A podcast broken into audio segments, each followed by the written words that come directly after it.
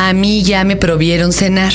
No debo de cenar y sin embargo, el otro día cometí la imprudencia de comerme un puñado de palomitas y soñé que la Ciudad de México se abría en dos se rompía, que además llegaba un caudal de agua tan fuerte que se reventaba por todos los tubos y soñaba que aquí el mimoso incluso sacaba corriendo las computadoras porque el agua nos caía de todos lados. Hoy, un Tao onírico. Tapia. Este es el podcast de Fernanda Tapia. Fernanda Tapia por Dixo.com. ¿No has soñado que se te va a morir la vieja y te vas a conseguir una nueva? Mira, chucha, tus calzonzotes. ¿A qué le tiras cuando sueñas, mexicano?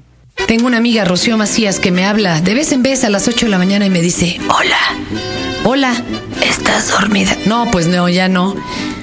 Te acabo de soñar. Eras una mujer talibán. En serio, me soñó con Burka y que me había casado. Burka, ¿eh? No Niurka. Con un gringo al cual no le entendíamos ni ella ni yo porque si hablo mal el inglés, despierta, imagínense dormida. Ni hablar. Eh, y tengo otra amiga, mi productora de Canal 11, La Chinos. Siempre sueño con ella. No sé por qué muchos de estos sueños han sido estar bailando en un table y mientras bailamos platicamos. En fin, son algunas fijaciones que tiene uno. And the second of dream consciousness, right? Well, that's infinitely longer than a waking second. You know what I'm saying? Oh, yeah, yeah, definitely. For example, I wake up and it's 10, 12, and then I go back to sleep and I have those long, intricate, beautiful dreams that seem to last for hours, and then I wake up and it's 10, 13. Hace algún tiempo me dedicaba yo a coleccionar sueños, sueños de famosos, y eran publicados en la sección de cultura del diario Reforma. Ahí aprendí a que, bueno, pues uno puede soñar que sigue despierto, creer incluso que ya se levantó y demás.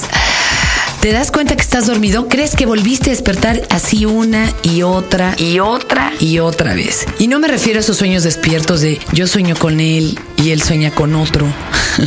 o sea, el sueño de muchos y la pesadilla de uno. No, me refiero a estos sueños a los que caes cuando incluso tus ojos empiezan a marcar el Rapid Eye Movement.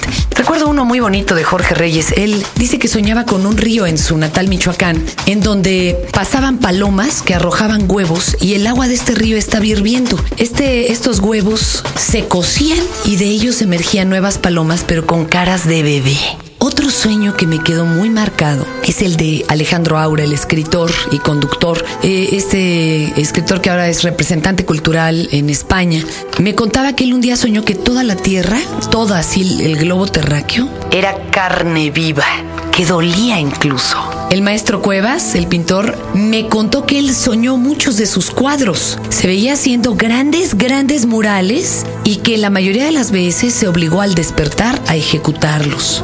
Otro, por ejemplo, Sergio Arau me contó que alguna vez soñó que era presidente de la República y que su primer acto público era renunciar por bien de los mexicanos.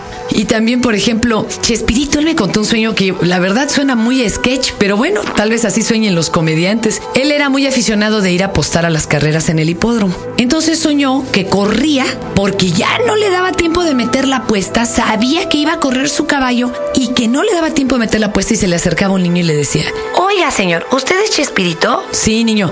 ¿Me da su autógrafo? Ah, niño, bueno, se lo daba. Llegaba con el tipo que recibía las apuestas. Oiga, quiero apostarle. Oiga, usted es Chespirito.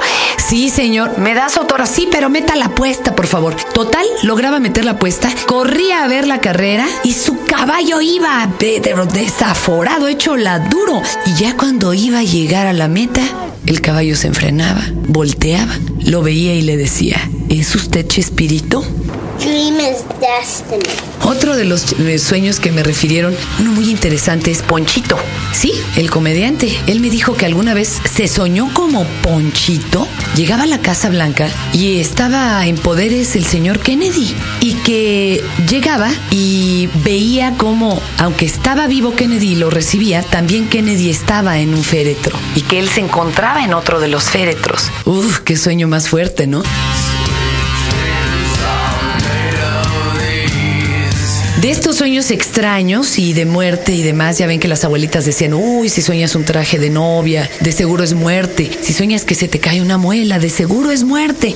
Bueno, hay quienes pueden atestiguar que Félix Sordo, el periodista, poco antes del temblor del 85, se había soñado muerto y comentó con la gente muy cercana que se había soñado muerto con un saco morado muy raro que él tenía, muy especial el saco.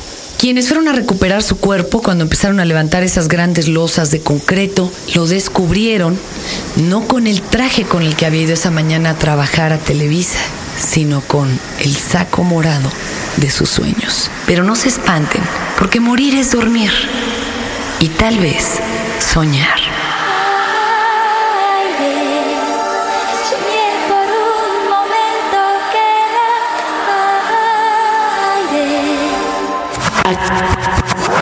Acabas de escuchar el podcast de Fernanda Tapia por Dixo.com.